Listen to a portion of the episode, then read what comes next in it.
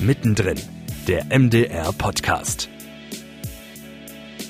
Dass man tatsächliche Lerninhalte nimmt, aber die auf eine unglaublich spielerische und unterhaltsame Art und Weise macht und dabei gleich noch so dieses Checken hat. Ja, also wir entlarven ja manchmal so die Tricks von Hollywood, zeigen aber auch, manche Sachen sind super realistisch dargestellt und das ist einfach toll, in diese Welten einzutauchen und dann noch so einen Mehrwert an Lerninhalten weiterzugeben. Das sagt Jack Pop vom MDR Wissen YouTube-Format Science vs. Fiction. Und damit Hallo zu Mittendrin, dem MDR-Podcast. Wir wollen hier mit euch in die Welt des MDR eintauchen, euch einmal im Monat mit hinter die Kulissen nehmen und neue Projekte vorstellen. Im Gespräch mit Kolleginnen und Kollegen erzählen wir, welche Themen uns beschäftigen und wie wir arbeiten. Transparent, offen, auf Augenhöhe. Ich bin Maja Fiedler willkommen. Und solltet ihr irgendwelche Fragen an uns haben, gern her damit, schreibt uns an mdr-podcast.mdr.de. In unserer ersten Folge jetzt geht's um neue Angebote von uns, die frischen Wind ins Lernen zu Hause bringen sollen. Etwa 11 Millionen Schülerinnen und Schüler immerhin haben wir in Deutschland und die meisten müssen nach wie vor zu Hause lernen. Im Idealfall verlagert sich genau das dann auf den Bildschirm, Homeschooling, ist aber eine Herausforderung für Schüler, Lehrer und Eltern.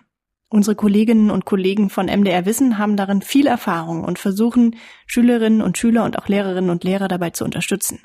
Das passiert auf ganz verschiedenen Wegen. Da hätten wir Jack Pop, der in seinem YouTube-Format schon seit einiger Zeit Wissen spannend in kurzweilige Experimente verpackt. Und da hätten wir den Programmschwerpunkt Gerne lernen. Über den kann uns der Chef von MDR Wissen, Daniel Vogelsberg, mehr erzählen. Ich freue mich erstmal, dass ihr beide da seid. Jack Pop, Daniel Vogelsberg. Hallo. Ja, schön, dass wir da sein können. Hallo Mai. Ihr habt schon im vergangenen Frühjahr Videos produziert für Gerne Lernen, Daniel. Ein wissenschaftlicher Mitarbeiter, ich habe mir das so angeguckt, von der TU Chemnitz, erzählt da im Industriemuseum in Chemnitz eine ganze Stunde lang live über Dreiecke. Ich fand das irgendwie eine, eine coole Sache und bin auch da drin hängen geblieben. Wie habt ihr denn diese Wissenschaftler mit ins Boot bekommen? Also die Aktion war damals, das muss man vielleicht noch vorneweg schicken, eine echte Spontangeburt. Also wir saßen freitags zusammen, haben gesagt, mein lieber Scholli, ab nächster Woche sind die Schulen dicht, was können wir tun? Und ähm, da haben alle gleich gesagt, ey, wir haben durch unsere Dokus, durch all das, was wir sonst so eben im Wissensbereich machen, über unsere Berichterstattung, so gute Connections in die Wissenschaft und in die Universitäten. Äh, lass uns doch schnell mal einen Rundruf starten, mit wem können wir da was machen? Und äh, da war äh, die Martin-Luther-Universität Halle gleich ganz am Anfang dabei. Und so sind wir quasi an die Leute gekommen. Und die fanden die Idee, dass wir also da was machen, dass wir dann live streamen und dann auch für die Kids kommentierbar machen, total cool.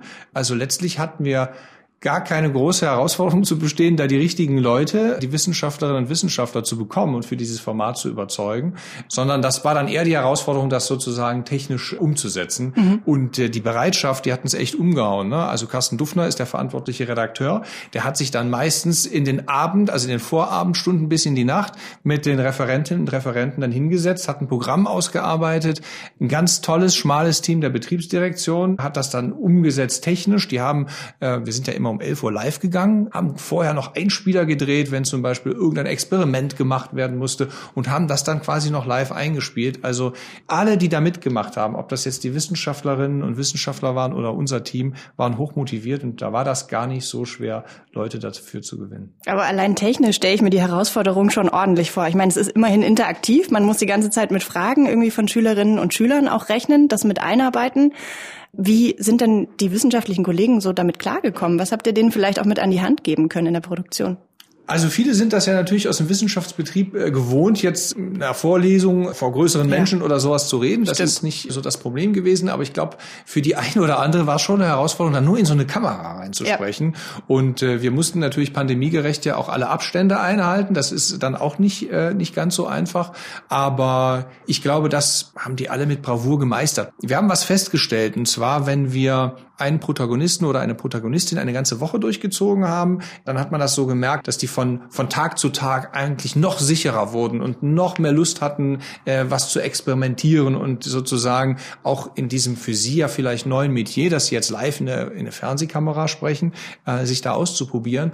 Und äh, das war dann auch oft das Feedback sozusagen von den, den Referentinnen, meistens von denen, die wir nur einen Tag dann da hatten. Ah, ich würde gern morgen auch noch mal eine Stunde machen. Jetzt bin ich noch mal ein Stückchen äh, tiefer drinne.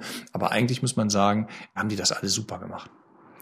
Jack Pop, bei euch erscheint alle zwei Wochen eine neue Folge von Science vs. Fiction.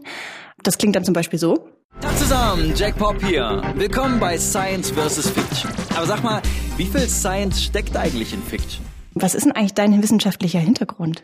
Also ich habe einen großen Hang zur Wissenschaft, würde ich sagen, und äh, ein bisschen nerdy würde ich mich auch einschätzen.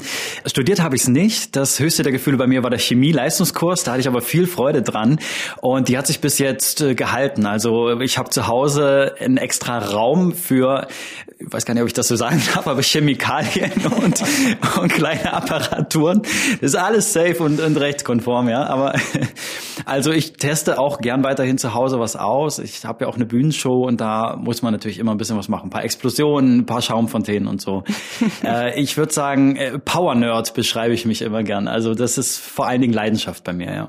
Bei Science vs. Fiction versucht er ja so ein bisschen rauszufinden, wie viel Wissenschaft auch in dieser Fiction eben drin steckt, in Serien, in Games.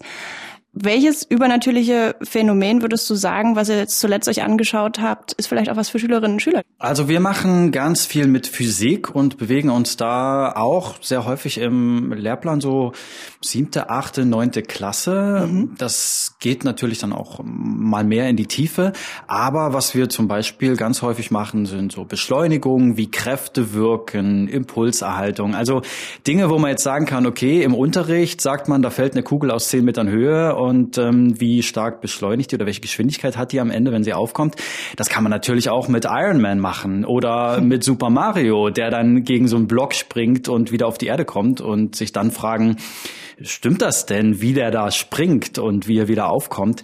Und das ist das, was mich schon von Anfang an an, an diesem Format gereizt hat, dass man eben tatsächliche Lerninhalte nimmt und damit Wissen transportiert, aber die auf eine unglaublich spielerische und unterhaltsame Art und Weise macht und dabei gleich noch so dieses Checken hat. Ja, also wir entlarven ja manchmal so die Tricks von Hollywood, zeigen aber auch, manche Sachen sind super realistisch dargestellt und das ist einfach toll, in diese Welten einzutauchen und dann noch so ein Mehrwert an Lerninhalten weiterzugeben. Eine Folge geht bei euch immer so etwa zehn Minuten. Wie produziert ihr das denn jetzt im Moment? Ich meine, unter Corona-Bedingungen einfach ein Videoformat weiterlaufen lassen? Wie macht man das? Ja, ist natürlich ein bisschen schwieriger geworden. Wir halten uns an die Abstandsregeln. Wir gucken, dass wir wirklich nur, wenn die Kamera angeht, nur die Leute vor der Kamera die Masken abnehmen. Alle anderen tragen die Masken. Und wir, also unser Realisator, der Maurice an der Kamera, der muss natürlich ein bisschen basteln mit der Perspektive. So, das sieht natürlich kacke aus, wenn da Leute mit 1,50 oder zwei Meter Abstand nebeneinander stehen und ein Gespräch führen. Wir laden uns ja immer Expertinnen und Experten ein, die uns was erklären. Aber mit ein paar Tricks funktioniert das schon. Tricks aus Hollywood dann. Ja, bildlich, genau, genau. Daniel, jetzt haben wir gerade schon gehört, bei Jack Pop, da spielen auch die Lehrpläne tatsächlich äh, eine Rolle. Vernetzt ihr das auch irgendwie? Seid ihr mit den Schulen in Kontakt und versucht das irgendwie anzubinden, eure Inhalte? Also wir werden nicht sozusagen ganz strikt nach Lehrplan vorgehen, weil ich glaube auch tatsächlich, dass das nicht unsere Aufgabe ist. Ne? Dafür gibt es Lehrerinnen und Lehrer, dafür gibt es Kultusministerien und da gibt es dann auch die Politik, die am Ende auch dafür sorgen muss, dass irgendwelche Server funktionieren, ne? dass die mhm. gut ausgestattet sind, dass die nicht äh, ständig offline sind oder von Hackern angegriffen werden können. Passiert ja alles gerade, total verrückt eigentlich. Ne?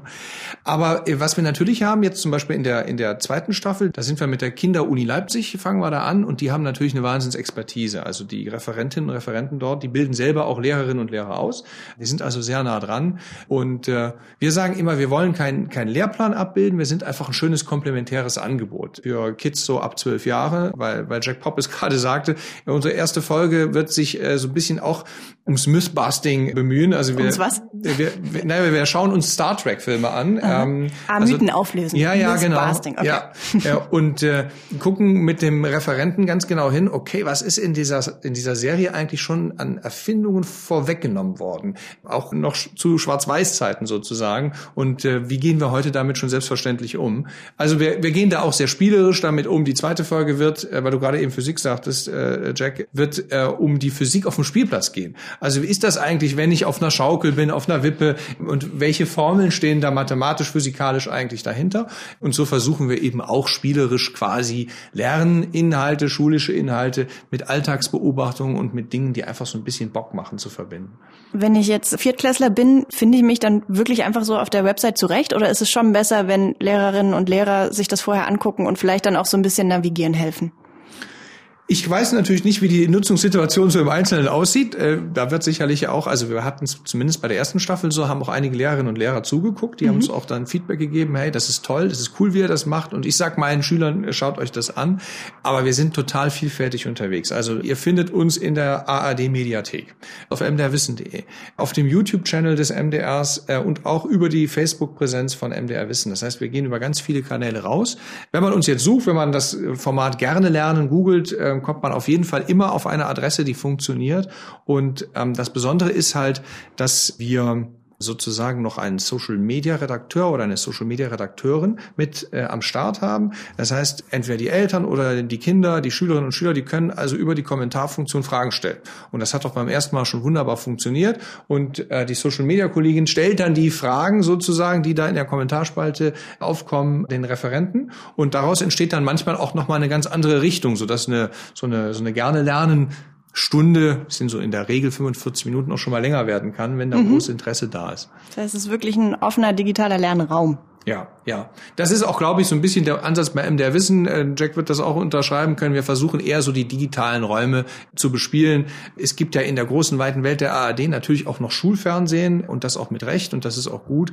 Wir gehen davon aus, dass natürlich viele von den Kids in ihrem Alltag digital unterwegs sind. Die kennen sich auf YouTube sicherlich besser aus als ihre Eltern und deswegen sind wir da auch mit unseren äh, Formaten präsent. Mhm. Jack, wie ist es bei euch? Was sind vielleicht die nächsten Experimente, die cool werden? Wir schauen natürlich auf das Interesse unserer Community bei, bei YouTube. Und da werden tolle Fragen gestellt. Also zum ersten Mal gibt es tolles Feedback. Wir haben ganz häufig den Kommentar, wenn das mein Physiklehrer gewesen wäre. Also wir haben da einen von der, von der Ernst-Abbe-Hochschule in Jena, der uns da physikalisch total toll unterstützt. Und ähm, jetzt in der nächsten Folge gehen wir in den Weltraum und schauen uns an, was passieren würde, wenn jemand aus so einer Luftschleuse ins Vakuum katapultiert wird. Was passiert mit dem menschlichen Körper? Explodiert man? Wird man schockgefrostet? Platzen meine Augen? Da haben wir eine Medizinerin, auch YouTuberin zu Gast, die erklärt uns das. Und das ist in jedem Fall spannend. Man lernt natürlich viele medizinische, physikalische Sachen dabei. Was hat dich vielleicht überrascht bei diesen Experimenten mit der Frage, wie viel Wissenschaft steckt jetzt wirklich in der Fiktion? Na, interessant ist auf jeden Fall erstmal, dass wir ein ganz gutes Gespür für Physik haben. Wenn man sich Sachen anguckt und eine Szene irgendwie nicht hinhaut so. Also wir, wir wissen schon, wie ein Ball fällt, wie eine Kanonenkugel aufkommt, wie ein Auto wegfliegen muss. Und das finde ich ganz spannend, so dass man das schon sieht aber auch immer wieder überrascht wird und bei manchen Szenen dann, dann mitkriegt, Ach so, das würde gar nicht hinhauen. Wo kommt die ganze Energie her? Muss, müsste der nicht matsch werden? Also jetzt bestes Beispiel Iron Man, ja? Mhm. Der fliegt da aus 200 Metern Höhe in 10 Sekunden auf den Boden und macht so eine Superheldenlandung. Und da denkt man, ja, krass, der Boden gibt ein bisschen nach, der Beton bricht, sieht super cool aus. Aber dass er dabei sterben würde, dass das kein Mensch in diesem Anzug überleben würde, da denkt man natürlich nicht dran. Das will man ja auch nicht. Wir wollen ja Superheldenfilme sehen, äh, damit das irgendwie cool ist. Aber das sind immer wieder die Aha-Effekte, dass man merkt, alles klar, hier ist die Wissenschaft gut dargestellt und hier haut es einfach überhaupt nicht hin und ich habe es nicht mitbekommen. Dafür sind wir da und, und helfen da ein bisschen weiter. Ich fand auch eure Folge geil. Äh, die, die hat mir so ein bisschen die Augen geöffnet. Ihr habt in einer Folge ausgerechnet, ob das klappt, wenn man von einem Hochhaus oder überhaupt aus, aus irgendeiner Höhe runterspringt und in ein äh, offenes Schiebedach eines Autos fährt. Ja. Ne? Und da war auch genau. irgendwie die Erkenntnis, dieses Zeitfenster, das ist so eng, in der Regel würden die Protagonisten, also die Leute zerhackt, ne? so in der Mitte irgendwie. Die werden zerhackt, weil man nicht schnell genug auf den Rücksitz kommt. Also man kann am Schiebedach ankommen, aber das Auto ist so schnell unterwegs, dass man es nicht mit dem gesamten Körper auf die Rückbank schafft. Genau. Auch spannend fand ich eine Folge äh, zum Disney-Film Oben, dieser mhm. äh, Rentner, der mit den Luftballons abhauen Luftballons will. Genau. Mit seinem ganzen Haus abhebt und wegfliegt. Und da haben wir ausgerechnet, ob die Anzahl der Ballons stimmt, die Disney da dran gegangen Weil das ist ja, das kann man nicht einschätzen. Man guckt sich das an und sagt, ja, da hängen super viele Ballons dran. Klar, könnte ich mir vorstellen. Mhm. Und dann haben wir aber ausgerechnet, dass es, äh, ich habe vergessen wie viel, aber also Dutzende Male mehr Ballons sein ja. müssten, als da dranhängen. Ein paar Millionen müssten da dranhängen, wow. damit der wirklich mit so einem Haus abheben könnte. Das ist dann natürlich cool, sowas rauszukriegen. Ganz viel zu lernen gibt's bei Jack Pop und seinem Format Science vs. Fiction. Ganz vielen Dank, dass du da warst und ganz vielen Dank auch an Daniel Vogelsberg, den Leiter der crossmedialen Wissensredaktion im MDR. Ja, gern. Sehr gerne. Jetzt, da nach wie vor hauptsächlich Homeschooling angesagt ist, hat MDR Wissen das Format Gerne lernen nochmal weiterentwickelt. Ab sofort läuft die Kooperation mit der Universität Leipzig. Jeden Tag gibt's Livestreams, die danach auch online abrufbar sind auf der MDR Wissen Internetseite zu Gerne lernen, auf dem MDR YouTube-Kanal, Facebook und auch in der Mediathek, sogar in deutscher Gebärdensprache. Und Jack Pop zeigt alle zwei Wochen neue Experimente auf dem MDR YouTube-Kanal Science vs. Fiction.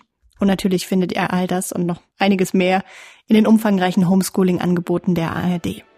In der nächsten Folge von Mittendrin, der MDR Podcast, laden wir euch ein, mit uns eine virtuelle 360-Grad-Studio-Tour durch den MDR zu unternehmen. Und wir sprechen mit dem TV-Arzt Carsten Lekutat von Hauptsache Gesund.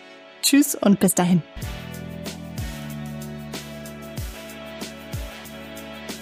Mittendrin, der MDR Podcast, ist eine Produktion des Mitteldeutschen Rundfunks.